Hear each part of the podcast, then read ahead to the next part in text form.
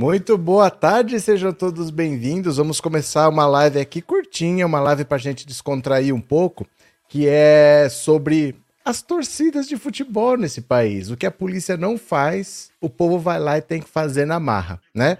Hoje é quarta-feira, 2 de novembro de 2022.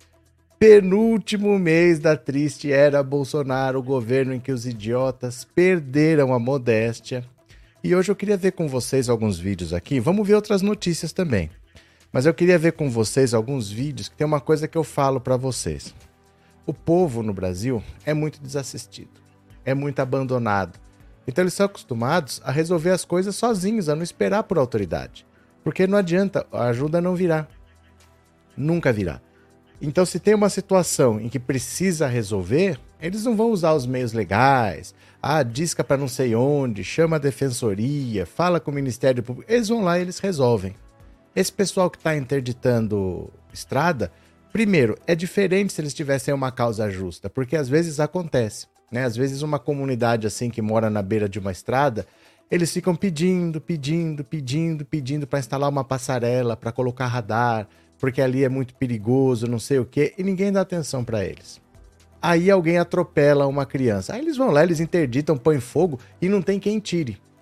Não tem quem tire, porque eles têm um motivo para estar ali e porque mesmo quem queira passar entende que eles não estão ali de palhaçada. Aconteceu uma coisa grave. Então é diferente a situação. Agora, um bando de bolsomínio, gente fresca, gente mimada, gente que não quer aceitar o resultado de uma eleição, vai fechar a rodovia, o povo não aceita. Um bando de playboyzinho que devia estar tá trabalhando, porque é segunda-feira, terça-feira, esse pessoal tá na estrada e a polícia olhando. Ah, mas não teve conversa. Primeiro foi a loucura. Né? A torcida do Atlético Mineiro, porque terça-feira tinha jogo do Atlético com São Paulo. Em São Paulo, eles tinham que ir de Belo Horizonte para São Paulo. Um monte de bloqueio na estrada. O ônibus parava, eles iam lá, acabavam com a palhaçada. Levava no peito, botava para correr, tirava os fogos, tudo e passavam. Depois a torcida do Corinthians também. O Corinthians também tinha jogo, eles falaram: estamos indo para o Rio de Janeiro, vamos jogar com o Flamengo. Não tem conversa, nós vamos. E levaram todo mundo no peito também. A polícia rodoviária olhando sem fazer nada, em vez de colocar ordem, porque tem uma decisão judicial para tirar os bloqueios e a polícia olhando, e o povo vai lá e tem que fazer isso na mão. Eu acho interessante porque assim, o pessoal que fala, vamos dividir o Brasil. Mês que vem tem Copa do Mundo. Se separar o Brasil, mês que vem junta tudo de novo. O Brasil é diferente, gente. As regras lógicas que valem para o mundo todo, para o Brasil não vale. O Brasil é diferente. É muito difícil você achar que ah, funcionou aqui, vai funcionar ali. Por isso que é, é loucura esses negócios de vai virar Cuba, vai virar Venezuela. O Brasil é diferente. O Brasil é diferente, tem outras prioridades. O povo toma na mão as coisas que tem para fazer, não todas, Talvez não a que você julgue que é prioridade, mas quando ele quer, ele vai lá e faz. E o político morre de medo do povo. Porque vai que o povo acha que tem que tirar ele de lá. Morre de medo. Ninguém segura. É 200 milhões de habitantes, não tem polícia para segurar, não tem exército para segurar. Então eles têm que ficar mentindo, têm que ficar enganando o povo, têm que ficar dando benefício aqui e ali, porque se o povo acordar que tem força, eles morrem de medo. Todo político sabe tem que tomar cuidado porque o povo abre o olho, eles morrem de medo das consequências. E agora são as torcidas de futebol que estão dando o exemplo. Ninguém vai tirar o meu jogo. e botar os Playboy para correr, muito engraçado. Vamos ver também daqui a pouco que o Bolsonaro já está ganhando mimos do PL. Vocês viram a notícia? Que o Bolsonaro vai ter casa, advogado, vai receber salário do PL, ele vai ter uma casa em Brasília, uma mansão para ele morar vai receber salário do PL, vai ter advogados bancados pelo PL. Falei, ué, mas por que casa em Brasília? Porque o PL não paga uma casa pra ele em Dubai? Ele não vai fugir para Dubai? Ele não vai fugir para Dubai? Como é que fica isso? Hein? Por que, que o PL tá pagando casa para ele? Vai dar salário, vai pagar advogado, mas ele não vai fugir? Com tantos crimes, a única alternativa não é fugir? Eu falo para vocês, gente, eu falo para vocês, cuidado com os desejos, olhem para os fatos, viu? E o Centrão já abraçou o Lula. O Arthur Lira já está conversando. O Centrão não vai ser oposição, porque eles nem sabem o que é isso. O Centrão já está disposto a negociar. E os partidos do Centrão apoiando, Carla Zambelli vai ter que apoiar, Bananinha vai ter que apoiar. Azar deles, partido é assim. O que eles queriam, o que o PL queria, não era ser bolsonarista, era trazer os bolsonaristas para eles serem puxadores de voto e elegerem a maior bancada da Câmara. Conseguiram, elegeram 99 deputados. A partir daí, se eles estão satisfeitos, se eles não estão satisfeitos, se eles querem ficar, se eles querem sair, é problema deles. Eles querem garantir o dinheiro por ter conseguido eleger muitos deputados, já garantiram esse dinheiro por quatro anos. A partir daí, ó, se vocês quiserem sair, a porta da rua é a serventia da casa. O PL não tá nem aí pro bolsonarismo. Eles queriam era eleger deputados usando esses puxadores de votos, já conseguiram. Bolsonaro perdeu a caneta BIC, não tem mais como assinar nada. Vão abraçar o Lula. O Arthur Lira já está conversando com o Lula. Vamos ver umas notícias e vamos assistir uns vídeos aqui. Bora comigo? Quem está aqui pela primeira vez, se inscreva no canal se você já está aqui há mais tempo, torne-se membro, manda um super chat ou super sticker para o YouTube divulgar mais a live, tá? Para ter mais interação, para ele entender que, que você não é um robô pago pela esquerdopata. Bora. Deixa eu compartilhar a tela aqui, ó. Vamos ler uma notícia rapidinho. Olha. Corintianos tomam faixas bolsonaristas e furam bloqueios em rodovias. Aê, tinha jogo do Corinthians, a galera não quis saber. Deixa eu diminuir um pouco o aumento por causa desse banner aqui. Torcedores do Corinthians tomaram faixas e bandeiras erguidas em manifestações golpistas de bolsonaristas inconformados com resultados da eleição no último domingo. Em vídeos e fotos enviados ao Wall Sport por torcedores, os corintianos aparecem recolhendo faixas que pedem intervenção federal e fazem críticas ao STF e ao presidente Lula, além de bandeiras nas cores verde e amarela, a caravana da Gaviões da Fiel vive uma saga para chegar ao Rio de Janeiro, onde o Corinthians enfrenta o Flamengo hoje às 21h30 no estádio do Maracanã pelo Campeonato Brasileiro. Os corintianos já furaram bloqueios de manifestantes na Marginal Tietê, na Via Dutra. Ah, segundo torcedores, não houve confrontos com os golpistas que fogem e abandonam seu material. Esse povo quer dar golpe de Estado, gente. Presta atenção. Esse povo quer dar golpe de Estado. Segundo os torcedores, não houve confrontos com golpistas que fogem ou abandonam seu material ao perceberem a aproximação das torcidas, de acordo com os relatos. As manifestações golpistas tomaram estradas e rodovias do país desde a noite de domingo, quando Lula foi quando Lula venceu o segundo turno contra Jair Bolsonaro. Olha só, olha só, olha só, ó. Ai, ai, ai, ai, ai. O povo pega o material deles e vira de cabeça para baixo. Ó, o Lula, Lula inelegível de cabeça para baixo, fora STF aqui, ó, Senado covarde, tudo de cabeça para baixo é um áudio, em um áudio obtido pela reportagem, um dos membros da caravana corintiana que furou bloqueios afirma que a concentração de bolsonaristas estava na Academia Militar das Agulhas Negras, escola de ensino superior do Exército Brasileiro situada na cidade fluminense de Resende. Foi na AMAN que Bolsonaro e outros membros do alto escalão do governo se formaram. Os corintianos dizem que não houve confronto também, porque os bolsonaristas optaram por bloquear a rodovia no sentido que vai em direção a São Paulo, enquanto os corintianos seguem em, direção ao Rio. No áudio, o torcedor disse que se os golpistas tentassem impedir a caravana, haveria conflito intenso. Acabamos de passar por aqui em Resende. Eles estão aqui na base do exército. Muita gente, muita, muita, muita. Só que não estão na nossa mão, não. Se tivessem, ia ser uma guerra do carai. Eles estão muitos, eles estão em muitos carros no sentido São Paulo indo para essa base aí, minha gente. Cerca de 10 ônibus com torcedores do Corinthians deixaram a capital paulista para acompanhar a partida contra o Flamengo. Na noite de ontem, ainda na capital paulista, eles desmobilizaram um grupo que protestava na marginal Tietê e, e ergueram no lugar faixas em defesa da democracia. As faixas de, e bandeiras são um importante símbolo no universo das organizadas e as torcidas costumam enfrentar seus rivais para tomar deles esse material. Na manhã desta quarta-feira, boletim divulgado pela Polícia Rodoviária Federal às 9h37 informava que 35 bloqueios e interdições provocados por manifestantes bolsonaristas haviam sido desfeitos desde a madrugada. Além da Gaviões da Fiel, a Galoucura do Atlético também precisou furar bloqueios para viajar pelas estradas e acompanhar o time no Campeonato Brasileiro. A liberação das pistas foram realizadas somente após determinação do STF. Oficialmente, a informação é de que não há mais interdições ou bloqueios no Rio de Janeiro para onde a caravana corintiana se dirige. Em São Paulo, o mesmo boletim informa que ainda há três pontos de interdição ou bloqueio. Eles vão para cima dos caras e os caras fogem. Quer dizer, os caras que pedem intervenção militar, os caras que querem endurecer, que não querem respeitar a regra, não aguentam um grito na orelha que sai correndo. Eu acho é pouco. Deixa eu ver aqui. Alete, não sou corintiana, mas comecei a simpatizar com essa torcida militante e aguerrida. Parabéns, corintianos. Botaram esses minions pra correr. É que eles não aguentam, gente. Eles não aguentam. É um bando de gente mimada que tá esperneando à toa. É um bando de gente que não tem mais o que fazer. Eles não aguentam, não. Eles vão para dentro, é só gritar que eles saem correndo.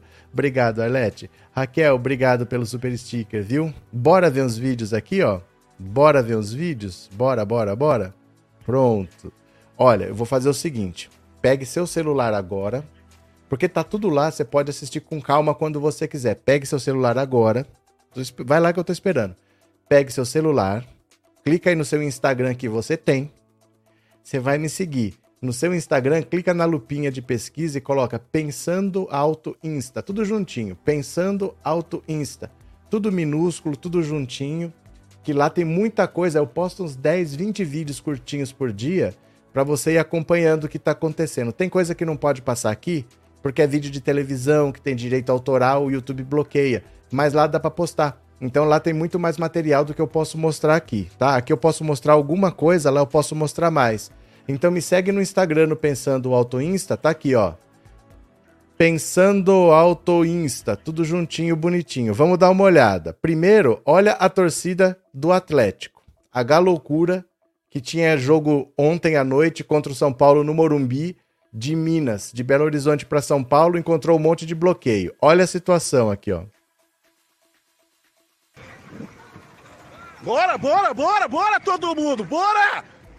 Que não, ué. Tem jogo do Galo hoje, porra! Vamos liberar essa porra aqui, ó! Vem todo mundo, vem todo mundo! Vambora, bora, bora! Bora, mete marcha, mete marcha! Mete marcha! Mete marcha! Buba! Aqui, ó! É a Togson! Ó, precisar da tropa do Fura Bloqueio, chama os galocura, hein? Tropa do Fura bloqueio, buceta. É, ó, todos os bloqueios que tiver aí nós vamos tirar, hein, ô desgraça. Tropa do Fura bloqueio, buceta. É a galocura, buceta. Vamos apagar é tudo. Vamos apagar é tudo aqui na 381. Pelo amor de Deus, acabou mesmo, hein? Fala aí, bolinha! Ah, acabou mesmo, hein? Bloqueio. Pode passar todo mundo, pode passar! Tamo junto, tamo junto! Tamo junto! É, é isso aí! É tudo, viu? Nós vai passar e não vai ver o jogo do Galo, caralho! Isso foi o Atlético, né? Agora, olha a torcida do Corinthians, vê se algum bolsomínio vai entrar na frente e vai tentar parar esse exército, pode-se dizer, aparentemente desarmado, mas só pela quantidade. Você acha que algum bolsomínio vai ficar na frente? Olha o terror. Presta atenção no terror. Olha isso.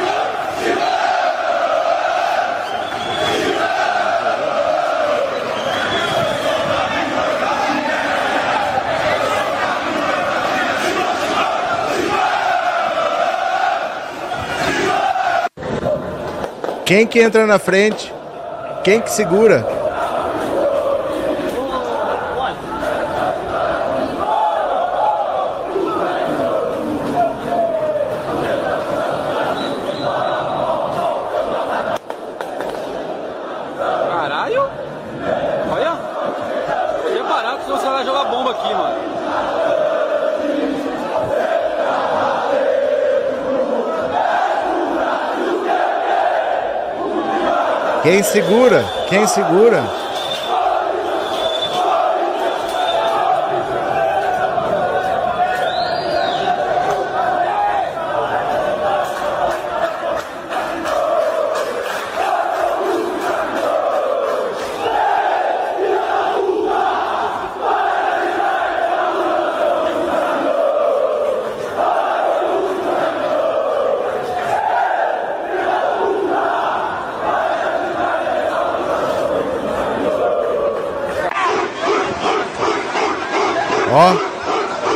Quem que encara? Quem que encara?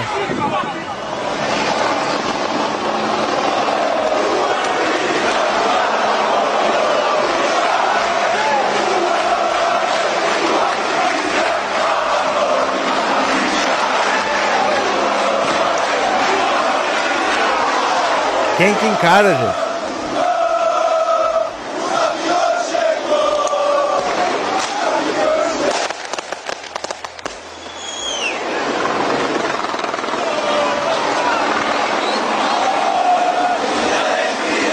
Quem que encara?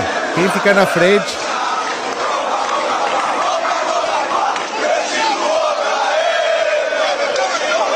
Olha isso.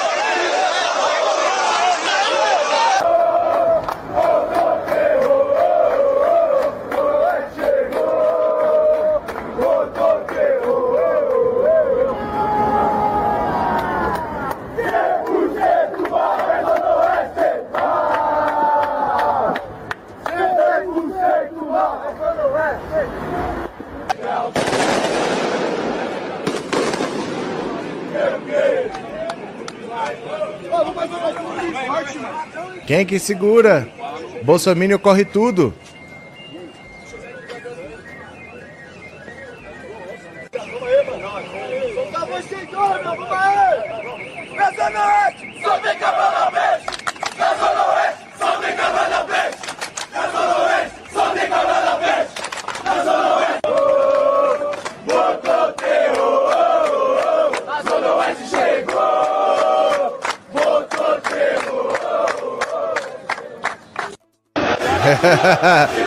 Você acha que aguenta? Você acha que aguenta? Não aguenta, não. Agora dá uma olhada aqui, ó. Ninguém tira o sorriso desse povo. Olha.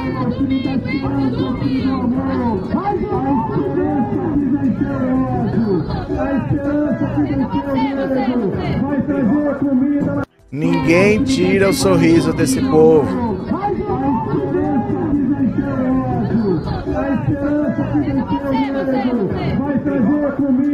E como eles não podem deixar de ser trouxas, dá uma olhada aqui, ó, nesse cidadão que fez uma aposta.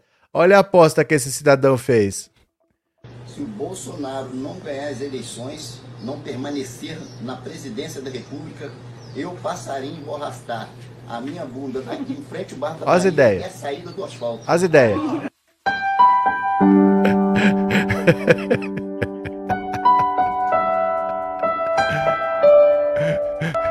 Ai, meu Deus do céu.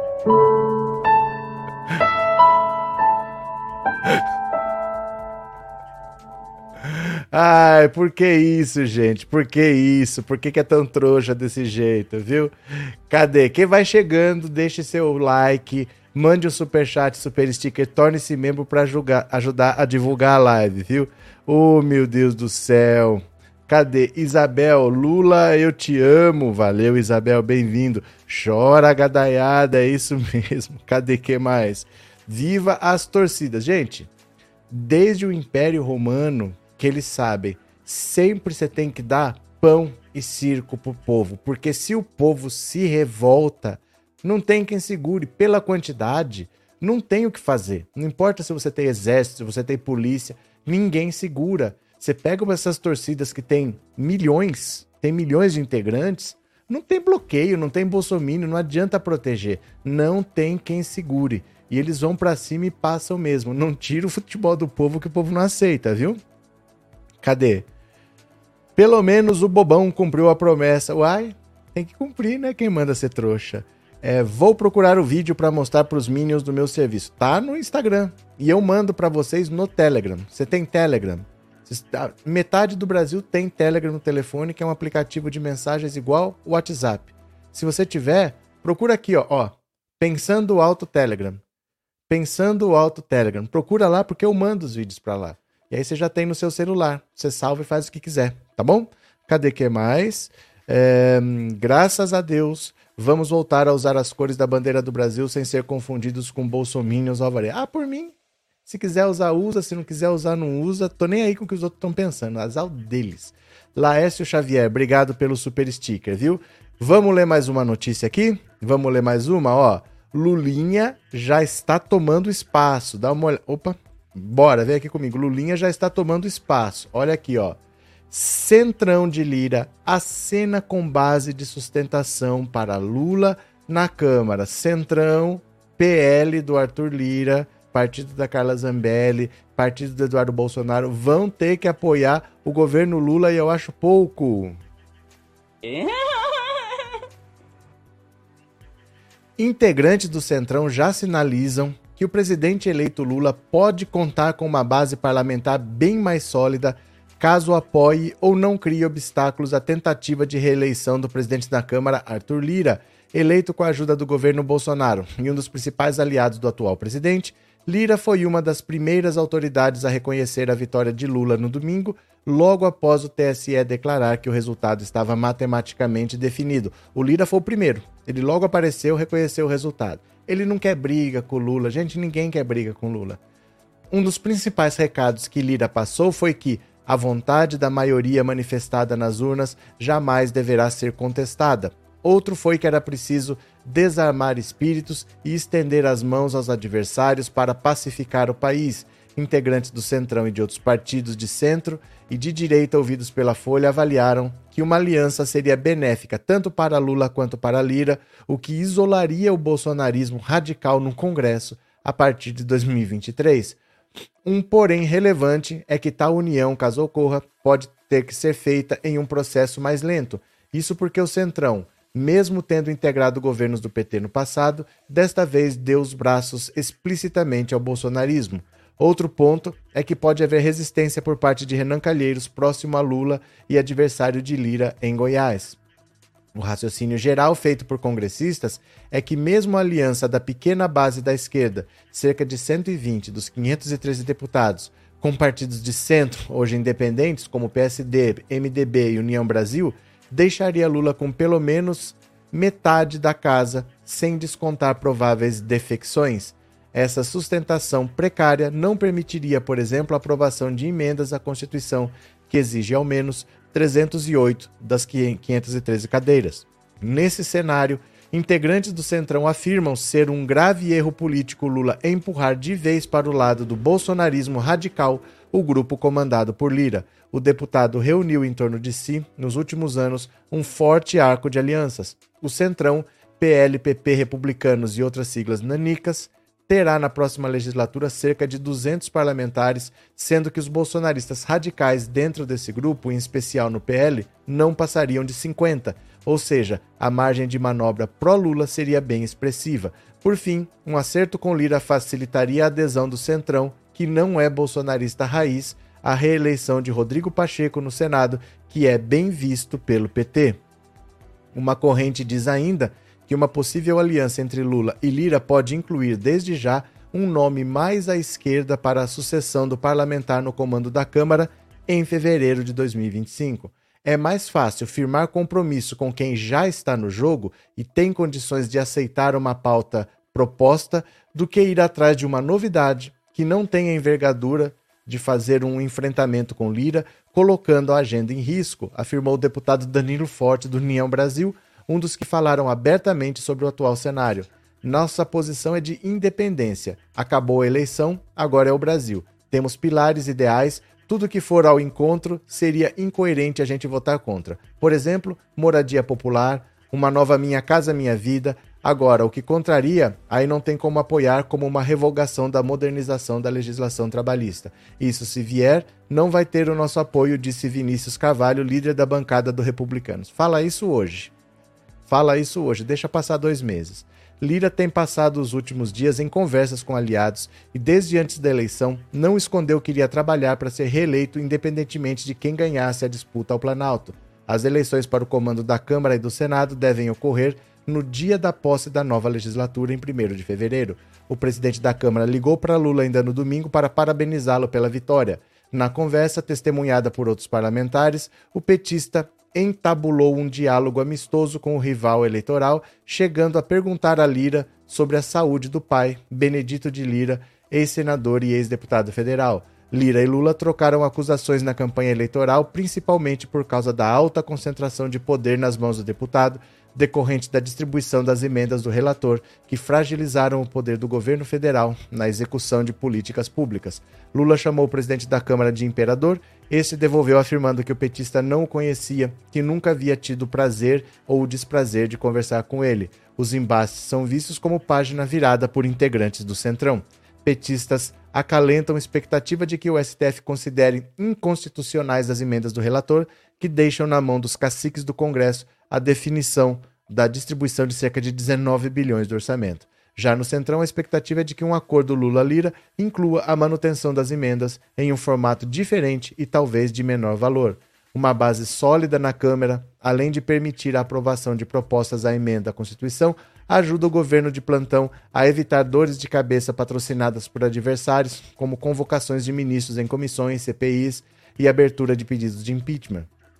Nesse último caso, por exemplo, o pontapé inicial que deflagra o processo é uma decisão unilateral do presidente da Câmara. Em praticamente todas as conversas, sempre é lembrada a derrota sofrida por Dilma em 2015, quando viu seu candidato Arlindo Quinalha ser vencido por Eduardo Cunha, Menos de um ano depois, o MDBista assinaria a deflagração do processo que levaria ao impeachment da petista. O bloco que Lira estaria tentando formar para enfrentar a, para disputar a reeleição poderia contar, além do Centrão, com MDB, União Brasil, PSD e a Federação PSDB Cidadania. No total, Lira teria 348 votos, se não houver defecções. Em 2021 foi eleito com 302.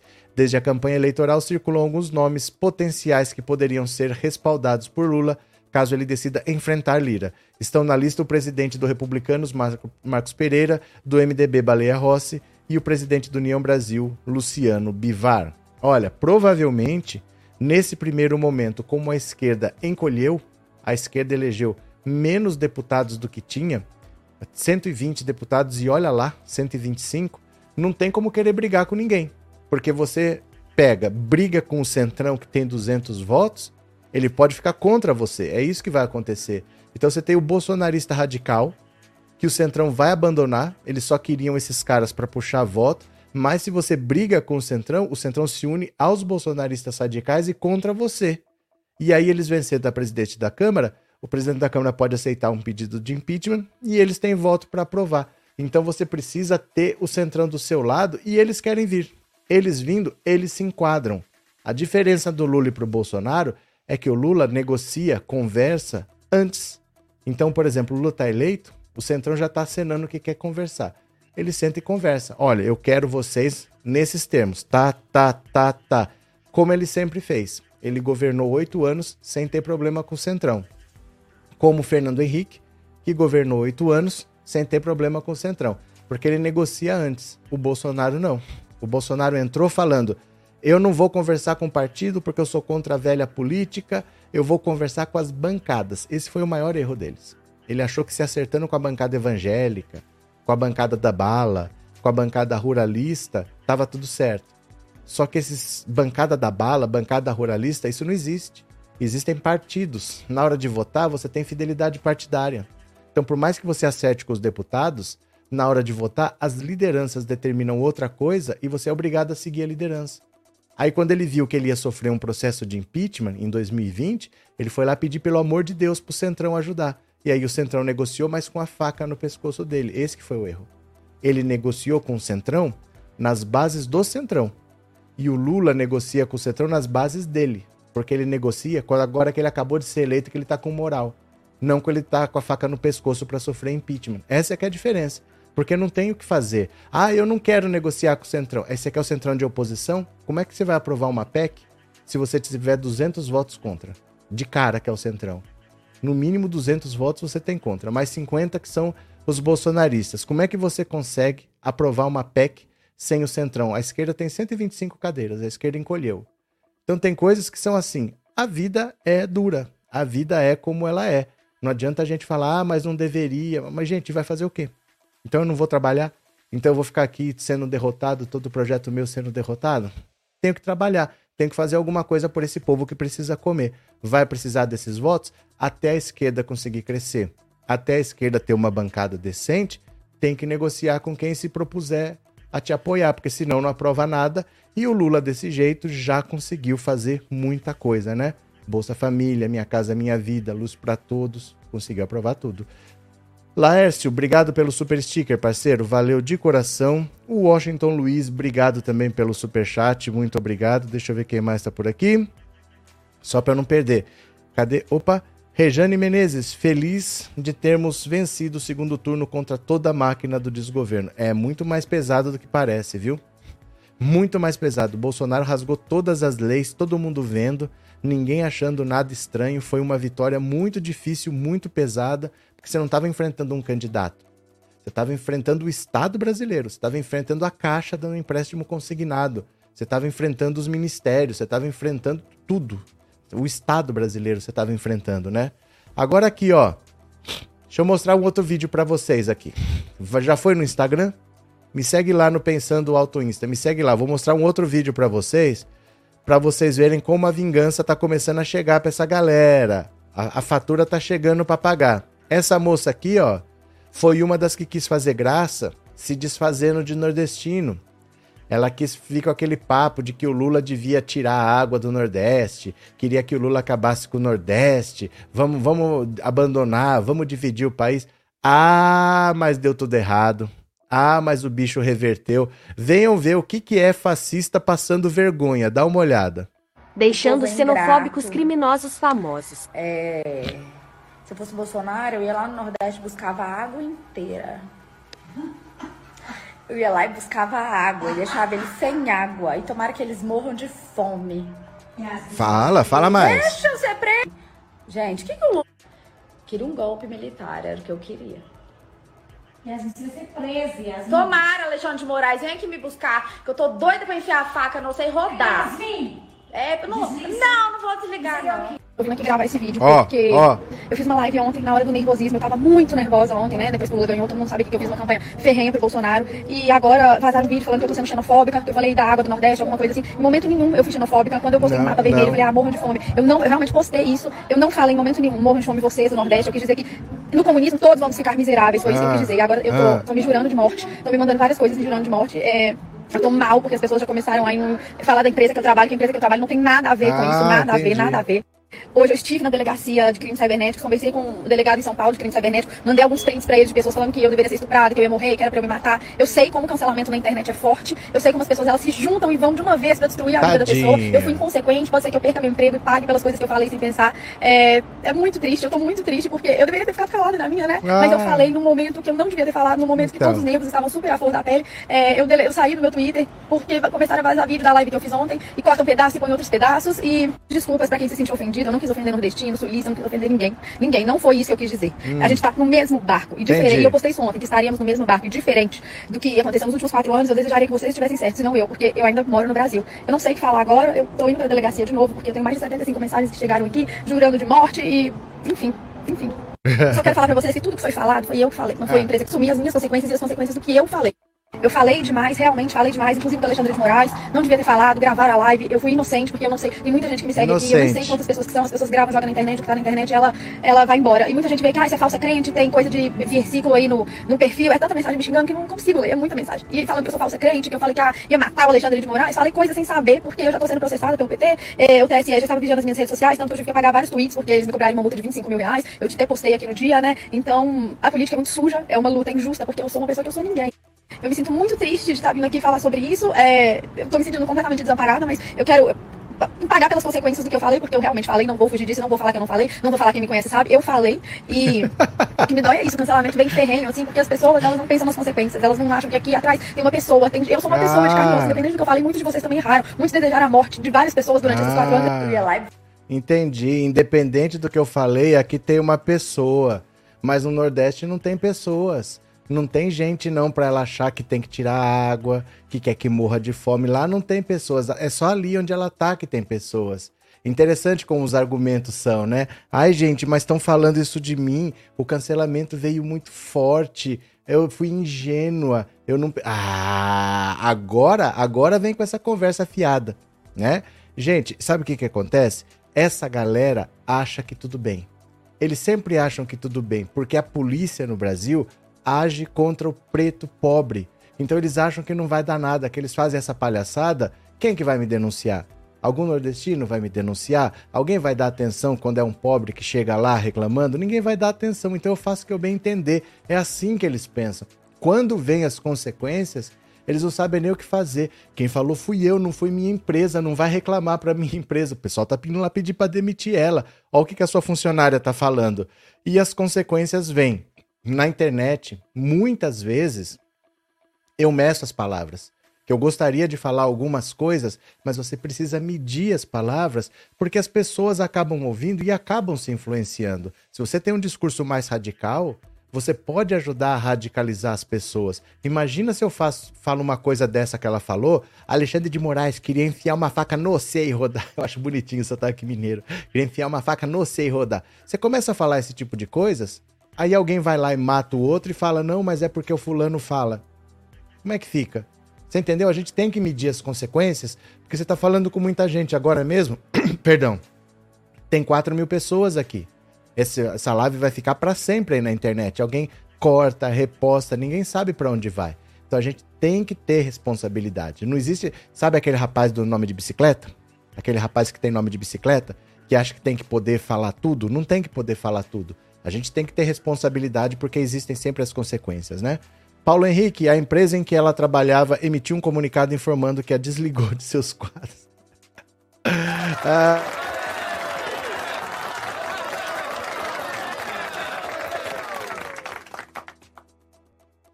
Pronto, é assim que funciona. Obrigado, Paulo Henrique. É, a justiça está esperando o que para agir? Ser provocada, Zigomar. É sempre assim. A justiça não é polícia. A justiça não sai prendendo as pessoas a justiça espera ser provocada. Alguém tem que denunciar, tem que acrescentar provas. Aí o Ministério Público pode olhar aquilo lá, ver que tem motivos para instaurar um inquérito, a pessoa passa a ser considerada ré e a partir daí tem as consequências. A, a justiça não é polícia. A justiça não sai prendendo pessoas porque dá vontade. Tem que alguém provocar, alguém tem que denunciar, tem que apresentar provas e aí tem um processo. É assim que funciona, viu? Cadê que mais? É, Adriana, o senhor acha que o Arthur Lira vai ser reeleito na presidência da Câmara? Esse cara é um verme? Boa tarde. Adriana, não interessa se ele é um verme ou se ele não é. O que interessa é o seguinte: ou ele está do seu lado ou ele está contra você. Não tem um jeito dele desaparecer. Ele foi reeleito, ele é o presidente da Câmara, ele tem alguma influência. Ninguém é eleito porque é bonito, ninguém é eleito porque tem olho azul, ninguém é eleito porque usa terno Armani, as pessoas têm algum motivo para ser eleito. Ele tem um monte de gente em torno dele, cada um é um voto. Você querendo ou não, ou ele vai estar tá do seu lado, te ajudando a aprovar uma PEC, por exemplo, para revogar o teto de gastos, que precisa de 308 votos, ou ele vai estar tá contra você. A esquerda sozinha não tem votos para fazer nada. Para aprovar uma PEC são 308 votos e para você e a esquerda tem 125. A esquerda sozinha não faz nada. Então ele vai estar do seu lado ou ele vai estar contra você. O que, que você prefere?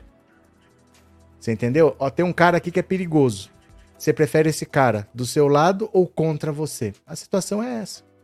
O Eduardo Cunha, era melhor ter ele do seu lado ou contra você? Contra você ele derrubou a Dilma. Então não é uma questão assim, ah, eu quero ou eu não quero. A questão não é eu quero ou eu não quero. A questão é você quer a favor ou você quer contra o Lula que está chegando agora com uma esquerda muito pequena, muito pequena, ele vai ter que abraçar o centrão, porque não tem outra possibilidade. A esquerda conseguiu eleger deputados menos do que tinha. A esquerda encolheu. O PDT do Ciro Gomes, com esse discurso de bater no Lula, muitos eleitores do PDT foram para o bolsonarismo. O PDT tinha 27 deputados, agora tem 14, caiu pela metade. O PSB não conseguiu fazer um trabalho mesmo estando com o Lula. Tinha 31, caiu para 14 também, caiu para menos da metade. Então a esquerda encolheu. O que, que a gente vai fazer? Como é que eu trabalho? Não é com pouco voto, é com muito voto contra. Porque além de eu ter pouco, esse que não tá comigo tá contra mim. Como é que eu trabalho? E é isso, entendeu? A vida é assim, né? Cadê? Tony Reis, boa tarde, bem-vindo. Arthur, explica para esse povo que antes de Bolsolixo pensar em querer levar água, já existia 88% do Lula, Bolsonaro só fez chegar a 5% e só. Mas todo mundo sabe, todo mundo sabe. Gente, com Bolsominion não é falar a verdade. Eles sabem da verdade, eles ignoram para provocar, para te irritar, Eles sabem da verdade. Não é que eles não sabem, não. Eles sabem. Eles fazem isso de caso pensado, né? Ela pagou 25 mil de multa. O Brasil precisa de mais torcida organizada. Esses comentários também ferem a honra das pessoas. Mas isso não é de agora. Essa multa é de antes. Ela já tinha. Ela falou: eu já tenho um processo do PT, eu já tive que pagar. Isso é decisão que já foi tomada. Isso daí provavelmente ela faz sempre. Ela faz sempre. Ela já tem decisões contra. Então ela já tem as redes monitoradas. Provavelmente o TSE, monitorando grupos radicais, sabe quem ela é. Então o medo dela é esse, ela não é uma desconhecida, ela já foi processada, já foi condenada, já foi multada e agora fez de novo. Só que agora não foi na justiça. Agora são as pessoas que estão falando que tem que matar, que tem que fazer isso, que tem que fazer aquilo, e ela tá apavorada. Então esse pessoal assim nunca é inocente. Ah, eu não sabia. Sabe porque já foi até processado e já pagou multa, né? Valeu, Altaíde. Obrigado, viu? Cadê? Ciro detonou a esquerda, mas ele queria detonar a esquerda. O projeto dele é pessoal. O projeto dele não é pelo país, não é pela esquerda. O projeto dele é pessoal, né? Cadê? Quantos processos o Bozo tem para responder em andamento? Ah, ninguém sabe. Ah, ninguém sabe. Só o jurídico dele para saber. Porque pode aparecer processo todo dia. É muito difícil você saber.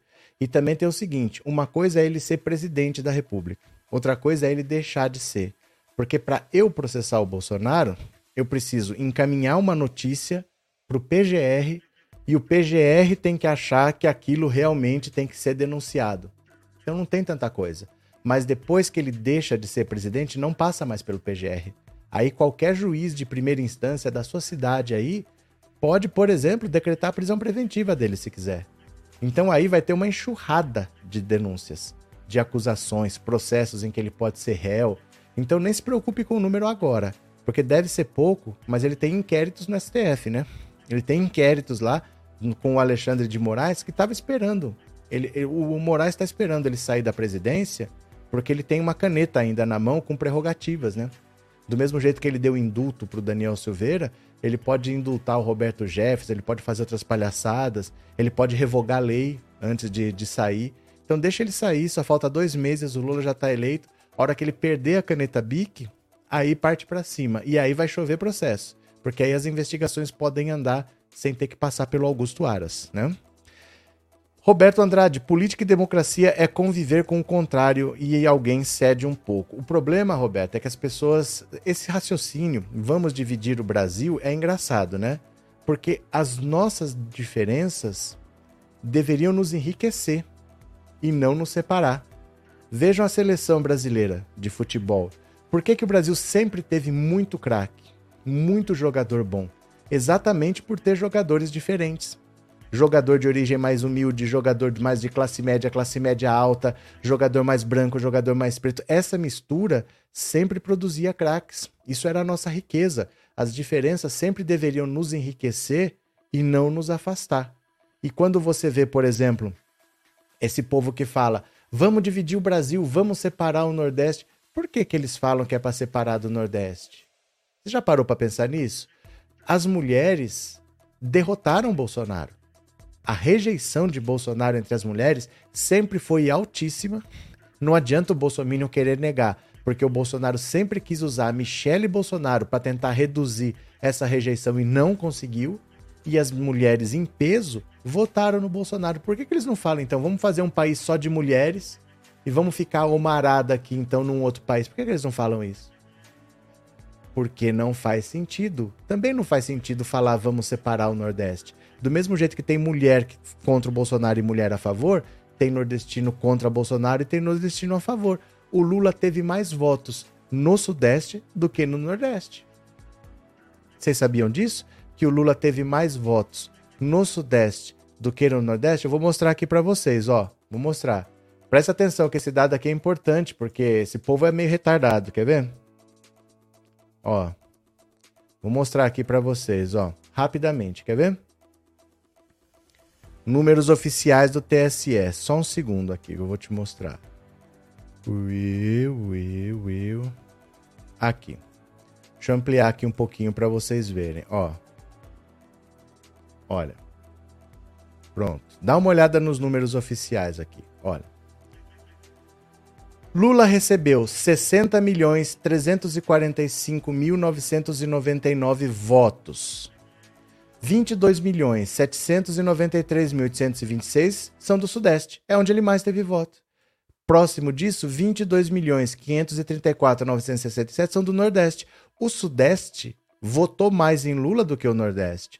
6 milhões 750.374 moram no Sul, 4 milhões 155.591 moram no Norte, 3 milhões 958.336 moram no Centro-Oeste, 152.905 moram no exterior. Quem elegeu Lula? O Nordeste ou o Sudeste? O Nordeste teve seu peso por causa da proporção. Você tem mais votos proporcionalmente para Lula do que para Bolsonaro, mas o Sudeste é muito grande, tem muita gente. Então, apesar do Lula ter tido percentualmente menos votos, mas o que conta não é percentual.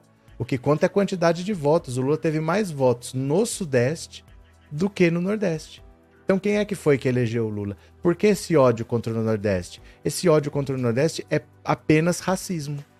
É apenas racismo, é o sentimento de se sentir superior, de achar que o nordestino é burro, de achar que o nordestino é analfabeto, que ele tem que só ser meu empregado, que ele não tem direito a ter opinião dele. Isso é o sentimento de falar: eu tô aqui, você tá aqui. Como que você tá votando de um jeito que eu não mandei? É esse sentimento, porque o Sudeste deu mais votos pro Lula do que o Nordeste. Só lamento, né? Só lamento. Cadê quem mais aqui? Opa! Bozo Embangu 8 em 2023 jogando dominó com Bob Jeff. Olha, Bob Jeff eu não sei não, que ele tá no bico do corvo, viu? Eu não sei até onde ele vai. Deixa eu ver aqui. Delcio, aqui em Santa Catarina o gado está enlouquecido e a, PFE, a PRF está acobertando. Mas sabe o que, que vai acontecer? Não tem muito o que fazer. Vai acabar por si só, porque assim, o Estado está se prejudicando. Está ficando sem abastecimento de alimentos, está ficando sem combustível, porque eles estão se estrangulando né, Santa Catarina é, não é, por exemplo, um polo como São Paulo que se travar aqui começa a prejudicar em cadeia o Brasil. É um estado do sul, não está muito assim numa região onde é passagem e é um estado meio pequeno, então não, não atrapalha tanto os outros. Santa Catarina só consegue prejudicar a si mesma. E eu vou dizer outra também, viu? Hoje que é feriado, os bloqueios vão tudo acabar, porque essa gente tonta tem dinheiro, eles estão na churrascaria comendo picanha e bebendo cerveja, que é o que eles não querem que o pobre faça. Ai, vocês querem cerveja e picanha, vocês são tontos. Hoje acabou tudo quanto é bloqueio, porque é feriado, e essa galera que tava no bloqueio estão nas churrascarias, comendo picanha e tomando cerveja, que é o que eles não querem que jamais o pobre faça. Tudo isso que você tá vendo se chama ódio ao pobre. Valeu, Delcio, um abraço, obrigado, viu? Cadê quem mais aqui? É saudável ter oposição, isso é democracia. Não, e isso é inevitável. Isso é inevitável. Estou de luto pelo Brasil. Quem morreu? Quem morreu? Nós não aguentamos quatro anos? Nós não estamos aqui? Teve muita gente que morreu por causa de Covid. Mas nós sobrevivemos. Se não tiver outra pandemia, vai estar tá todo mundo aí. E se tiver outra pandemia, vai ter vacina. Pode ficar tranquilos. Gadaiada, vocês vão sobreviver. Vocês vão passar por isso. Fica tranquilo. Não chora, não. Aguenta. Vocês querem eleição? 2026 tem tem outra eleição. Eles estão pedindo nova eleição com voto em papel. Qual que é a chance disso ser aprovado? Que gente alucinada, né? Cadê? Cadê, cadê, cadê, cadê? Aqui, deixa eu pegar. Paula, penso que a esquerda não deve cair na provocação desses canjicas queimadores de rodinha na rodovia. Não, mas você já acabou. Eles cansam, porque eles não têm um motivo. É diferente, como eu falo para vocês. Se você mora numa comunidade na beira de uma estrada que você sempre pede para instalar uma passarela, para pôr radar, ninguém faz nada, aí atropela e morre uma criança, você tem um motivo, cara. Você tem uma revolta, uma indignação que não tem quem te tire dali. Mas esse pessoal não tem motivo para estar tá ali. Eu, hoje mesmo, é feriado, tá todo mundo com as famílias, tomando cerveja, comendo picanha, não tem mais nada. Isso é conversa, não tem, não tem motivo para ter isso. É só começar a ter mais jogo do brasileiro também, que as torcidas botam para correr, né? Deixa eu pegar mais uma notícia aqui para vocês. Olha, vem aqui comigo. PL oferece mansão, cargo e escritório político para Bolsonaro em Brasília. Mas não ia fugir para Dubai, gente. Após a derrota para o petista Lula na eleição presidencial, o presidente Jair Bolsonaro passou os últimos dias discutindo os próximos passos com o presidente do PL, Valdemar da Costa Neto. O presidente ofereceu a Bolsonaro a possibilidade de assumir um cargo remunerado na legenda e de montar um escritório político para que ele organize a oposição a Lula. Além disso, Costa Neto também sugeriu a Bolsonaro que siga morando em Brasília em um imóvel custeado pelo partido no Lago Sul, região nobre da capital federal. Segundo interlocutores de Bolsonaro ouvidos pela coluna, ele conseguiria ter mais privacidade no Distrito Federal do que se voltasse a morar em sua antiga casa no condomínio Vivendas da Barra, no Rio. Outro ponto que conta a favor da permanência em Brasília é que o senador Flávio Bolsonaro e o deputado federal Eduardo Bolsonaro também continuarão vivendo na capital federal e cumprindo seus mandatos. A primeira-dama Michele Bolsonaro também prefere seguir em Brasília. O único da família que permanece no Rio de Janeiro é o vereador Carlos Bolsonaro. O homem da cabeça de filtro de barro. O 02, inclusive, já retornou à capital fluminense para retomar o mandato após a licença tirada para ajudar o pai na campanha fracassada. Interlocutores de Bolsonaro contaram à coluna que Valdemar da Costa Neto disse a Bolsonaro que ele disse acreditar que pode continuar liderando seus apoiadores e reunindo apoio às pautas conservadoras por meio do novo escritório político a ser criado. O PL crê que os parlamentares eleitos pelo PL, que integram a base mais radical e ligada a Bolsonaro, são um terço dos 99 eleitos no primeiro turno. Com o novo cargo, Bolsonaro ganharia um salário até além da aposentadoria militar que já possui no valor líquido de 8.919, porém ainda não decidiu. Por lei, ex-presidentes possuem direito a um conjunto de seguranças e assessores custeados pelo Estado. O PL também garantiu que irá ajudar Bolsonaro na contratação de advogados para responder a processos que estão tramitando em diferentes tribunais. Isso aqui é uma fortuna. Isso aqui é uma fortuna. Não acha que ninguém tem dinheiro para isso não. Viu? Isso aqui é uma fortuna advogado para esse monte de processo, que não é qualquer advogado. Você tem que ir no melhor do Brasil que custa milhões cada processo.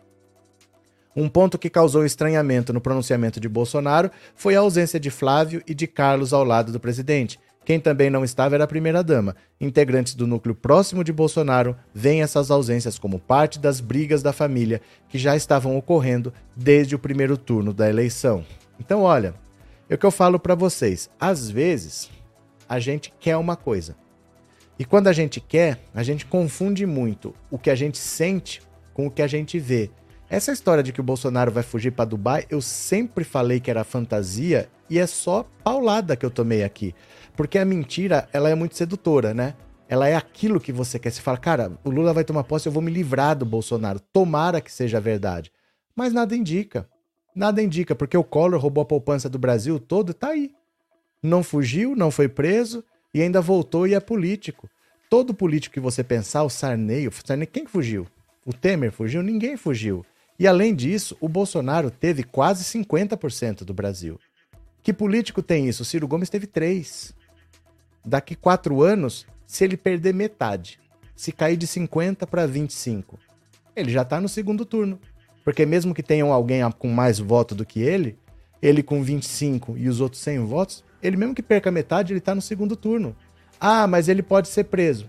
Pode, pode não ser também. A gente não sabe. Entendeu? E ninguém vai jogar isso tudo pela janela. Ele tem um filho senador, ele tem um filho deputado, ele tem um filho vereador. Os outros podem entrar na política, porque ele tem um mais novo agora, que pode entrar na Câmara para alguma coisa. De repente pode até ser prefeito do Rio, vai saber. Então, assim, é muita coisa para jogar pela janela. Ninguém vai fazer isso. Não, ah, eu vou viver de foragido num outro país o resto da vida. É muito capital político. É, se fosse qualquer outro adversário, Bolsonaro estaria reeleito, teria vencido no primeiro turno qualquer outro adversário. Ninguém vai jogar isso pela janela. O Ciro, se somar todas as eleições que ele já disputou, não dá metade do que o Bolsonaro teve. Então, ninguém joga isso pela janela, não. Tá na cara que ele ia ficar liderando a oposição, certo? Estamos aí. Todos os pastores já aceitaram a vitória do presidente Lula. Se não aceitaram, vão aceitar, Elizabeth. Isso aí é questão de tempo. Eles vão lá, vão beijar a mão do Lula. Esse pessoal, ele surfa na onda que tá passando. Eles não têm o menor pudor quanto a isso. Eles não estão nem aí. Viu? Deixa eu ver se eu perdi algum superchat aqui pra vocês não ficarem bravos. É, acho que não. Acho que é isso mesmo. Deixa eu ver aqui. que é mais? Gente, torne-se membro do canal, viu? Se você gostou, apoie o canal. Carol, atenção. Com o nome de Deus não se brinca. A mão de Deus vai pesar nesses bolsonaristas racistas. Carol, é que assim, independente da mão de Deus pesar ou não, a gente tem que pensar no Código Penal e não na Bíblia. Né? Porque eu não posso ficar pensando assim, olha, algum dia ele vai pagar. Tem uma lei. Se tem uma lei é porque a sociedade considera aquilo errado e aquilo tem que ser punido. Né? Nós não podemos abrir mão da nossa responsabilidade. Falar, não, um dia ele vai ser punido. Não, ele vai ter que ser punido aqui de acordo com as leis. Se depois vier uma punição divina, beleza. Mas isso aí não depende da gente. Temos que fazer o que depende da gente sempre, né? Delcio, o Bozo tem que ser responsabilizado por essas manifestações, pois ele não fez um discurso que pudesse apaziguar a situação. Xandão tem que agir. Esquece, Delcio. Esquece. Porque isso é feito de propósito. Se você olhar o Trump, o Trump, quando ele mandou a galera invadir o Capitólio, ele estava tweetando naquela hora que era para invadir o Capitólio e o pessoal invadiu. Morreram cinco pessoas, tem inquérito investigando. É... ele levou três horas para pedir para o povo sair. E o povo lá, badernando, quebrando, morrendo. Ele levou três horas para pedir. Mas olha o que ele escreveu.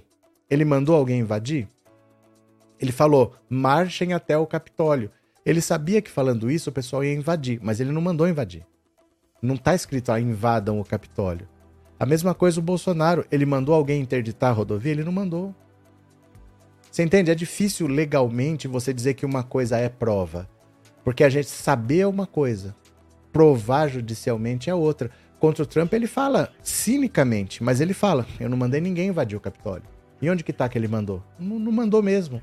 Ele sabia da consequência. E ele fez de conta que não era com ele. Mandou, não mandou o pessoal parar. Mas aí até você provar, juridicamente não é tão simples.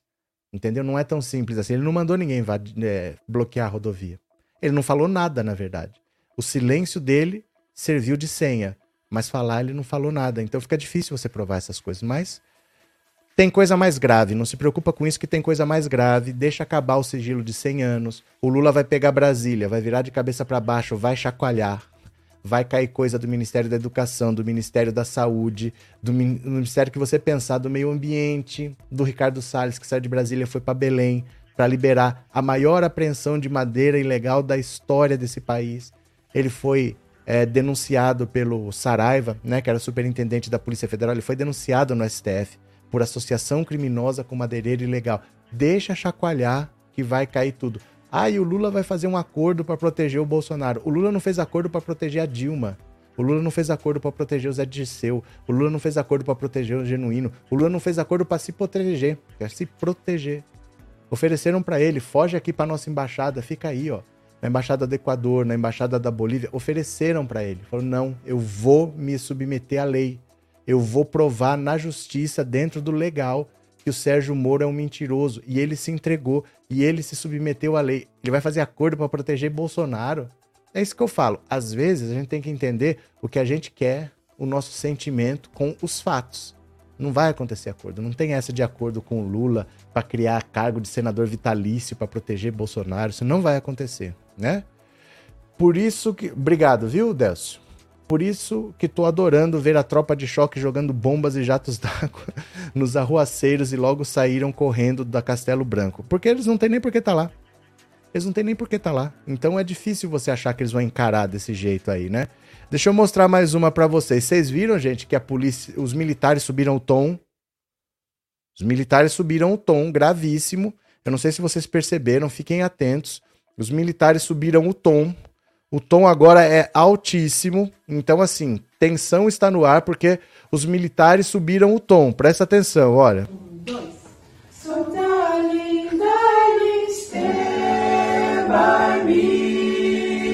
Subiram o tom.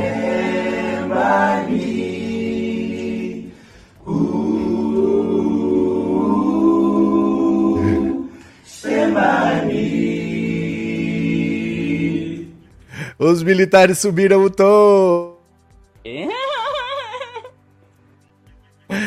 Vocês viram aqui, gente, o Leonardo? Olha o bolsonarista aqui, ó. O show dele foi cancelado por causa do bloqueio nas estradas. E agora? Trouxa do caramba, trouxa.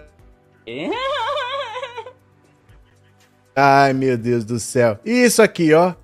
Ó o acordo aqui, ó, do Lula com o Bolsonaro. Ó o acordo, já entraram em acordo, Lula e o Bolsonaro aqui. Esse Bolsonaro tá me parecendo mais o Zico, pra falar a verdade, viu? Ele tá me parecendo mais o Zico. Oh, meu Deus do céu. Olha o, o umbigo desse Lula aqui, que coisa estranha. Tudo bem, deixa quieto, deixa quieto. Bora, deixa eu ver se tem mais alguma coisa para mostrar aqui para vocês, que vocês não viram. Uh, eu acho que é isso aqui. Eu acho que é isso mesmo. Pronto. Daqui do Instagram, eu acho. Ah, isso aqui é interessante. Ó, o Ciro, quando ele foi candidato em 2018, olha o que, que o Haddad conta. Presta atenção. Olha. O Lula tinha muito carinho pelo Eduardo Campos, ex-governador de Pernambuco. A ideia dele é que em 18 o, o, Eduardo seria o candidato a presidente ah, é? da, da, do campo progressista. Do, da, da coalizão em torno dele. Ah. Então ele chegou a propor para o Eduardo ser o vice da Dilma em 14, com o compromisso de que ele seria nunca o candidato foi prometido a presidente. para o Ciro isso, ser o sucessor dele. Nunca foi. Pro... Não, não, ah, tá. nunca foi. O que aconteceu, que eu já contei essa história, é que eu procurei, o, o Bangabeira me procurou, que é um, né, o Roberto Bangabeira Unger, que é muito próximo do Ciro, tá. preocupado que a gente ia perder as eleições, com medo de perder as eleições, e eu dizia pro, pro Mangabeira, olha, se, o, o, Lula não vai abrir mão da candidatura agora, porque ele acha que tem direito em concorrer. Mas se o Ciro topar ser vice do Lula, se porventura ele for, for impugnado, eu defenderia que o, que o Ciro nos representasse. Entendi. E como o Ciro tinha me convidado para ser vice na chapa dele, pelo PT, eu, eu acrescentava, e eu topo entrar na chapa se ele quiser. Entendi. Esse era o arranjo ah, que nós ah, apresentamos para ele, mas ele não topou. Disse que isso era indigno, que. Aquelas coisas do Ciro, né? É... O Ciro tem uma personalidade mais complexa. Exato. O Haddad é muito educado para falar simplesmente assim. O Ciro tem uma personalidade complexa. O Ciro é doido, o Ciro não tem juízo na cabeça. Ele poderia ter sido o presidente da República em 2018, mas ele queria ser do jeito dele. Ele não queria ser vice do Lula, ele achou que aquilo era uma palhaçada. Foi oferecido a ele. Seja vice do Lula. Se o Lula não puder ser candidato, você fica candidato a presidente e o Haddad passa a ser seu vice. Ele não quis. Fez bico, tá fazendo bico até hoje. É por causa do bico dele que teve segundo turno, porque só faltou um milhãozinho de votos para ter matado no primeiro turno essa história e continua fazendo bico ainda e vai fazer bico até 2026. É cada figura na política brasileira também que eu vou te contar, viu? Cadê que mais aqui? Deixa eu ver. Povo de Deus, voltem para a igreja. Os pastores pararam de falar de outros messias. Saul, é, isso aí cada um decide o que vai fazer, porque tem de tudo, viu? Tem pastor que ainda continua é, enchendo o saco, tem pastor que tá revoltado. Com o tempo as coisas vão normalizar. Mas vamos ver, vamos esperar. João Paulo, obrigado pelo super sticker, viu? Deixa eu terminar aqui com uma última notícia para vocês, ó. Jovem Pan que mandou um monte de bolsonarista pra rua e eu acho é pouco. Venham ver aqui comigo, ó. Desobediência civil não sairá do meu bolso, diz o dono da Jovem Pan sobre desmanche eu acho é pouco. Questionado a respeito das trocas, saídas e demissões de bolsonaristas da Jovem Pan, Antônio Augusto Amaral de Carvalho Filho, Tutinha, dono do grupo, disse em reuniões internas que a desobediência civil não sairá do meu bolso. Ele se referia a penalidades que o grupo poderá sofrer caso comentaristas do canal, contrários ao presidente eleito Lula, descumpram decisões judiciais e continuem fazendo acusações ao petista o Tribunal Superior Eleitoral determinou que a empresa se abstenha de promover inserções e manifestações que digam que Lula mente a respeito de ter sido inocentado pela Justiça com multa fixa de 25 mil por infração. Além disso, concedeu três direitos de resposta ao petista, ao dono da Jovem Pan aqui, ó. Em editorial, a Jovem Pan disse ter sido censurada. Dias depois, o jornalista Augusto Nunes dirigiu ofensas a Lula relacionadas à decisão judicial como ladrão, ex-presidiário e descondenado, que poderiam implicar punições mais pesadas à empresa. Ele foi então afastado e dispensado da Jovem Pan. Outros aliados do bolsonarismo deixaram a emissora nos dias seguintes, como Guilherme Fiuza, Carla Secato, que foi apresentadora dos programas eleitorais de Bolsonaro, e Caio Coppola. Antes do resultado das eleições, Tutinha já dizia a pessoas próximas que o cenário seria ruim para a Jovem Pan com eventual vitória de Bolsonaro, pois o rigor do STF com o grupo poderia aumentar. Em caso de triunfo de Lula, o foi o que ocorreu, a situação seria ainda pior. A ideia com as trocas, segundo vem argumentando Tutinha, não é de mudar a orientação ideológica bolsonarista do grupo, mas colocar nomes que respeitem as decisões judiciais, evitando assim multas e outras punições. Para ocupar o espaço de Augusto Nunes, por exemplo, uma aposta é Fernando Lara Mesquita, ex-diretor do jornal Estadão. No lugar de Carla Secato, que estava afastada, Tiago Pavinato continuará no comando do programa Linha de Frente, como mostrou o site Notícias da TV. Vixe! Vixe, o que, que esse demônio tá fazendo aqui? Então, olha, eu falo para vocês, o idealismo, você achar que você defende um político que você gosta, vai até onde chega no dinheiro. Dinheiro não tem ideologia. Ninguém vai morrer abraçado com o Bolsonaro porque ama o Bolsonaro. Ah, vai dar prejuízo continuar xingando o Lula? Tchau quem xinga o Lula. Porque essas pessoas não querem parar de xingar? Rompe o contrato, demite e acabou. Não tem conversa. O dinheiro não tem ideologia, vai todo mundo pra rua. E eu acho é pouco, viu? Cadê? Jovem Pan tá passando manifestação o dia todo e continua falando M. Problema deles, a justiça tá de olho e eles sabem. E eles sabem que a justiça tá de olho e que vai dar problema, por isso que eles estão se livrando do que dá. Cadê? A Kate, a debochada. Povo de Deus, voltem, os pastores precisam do dízimo. Ai, Kate. Ciro perdeu uma chance de ser 13, mas ele nunca quis ser 13. O projeto dele é pessoal nunca foi projeto partidário. Ele já pulou de partido quase tanto quanto o Bolsonaro. Um pouquinho menos, mas quase tanto o Bolsonaro. Ele não é preso a partido, o projeto dele é pessoal. Viu? Cadê? É, o mundo está de olho no Brasil, graças a Deus. Porque o mundo tinha virado as costas, agora o mundo está de olho.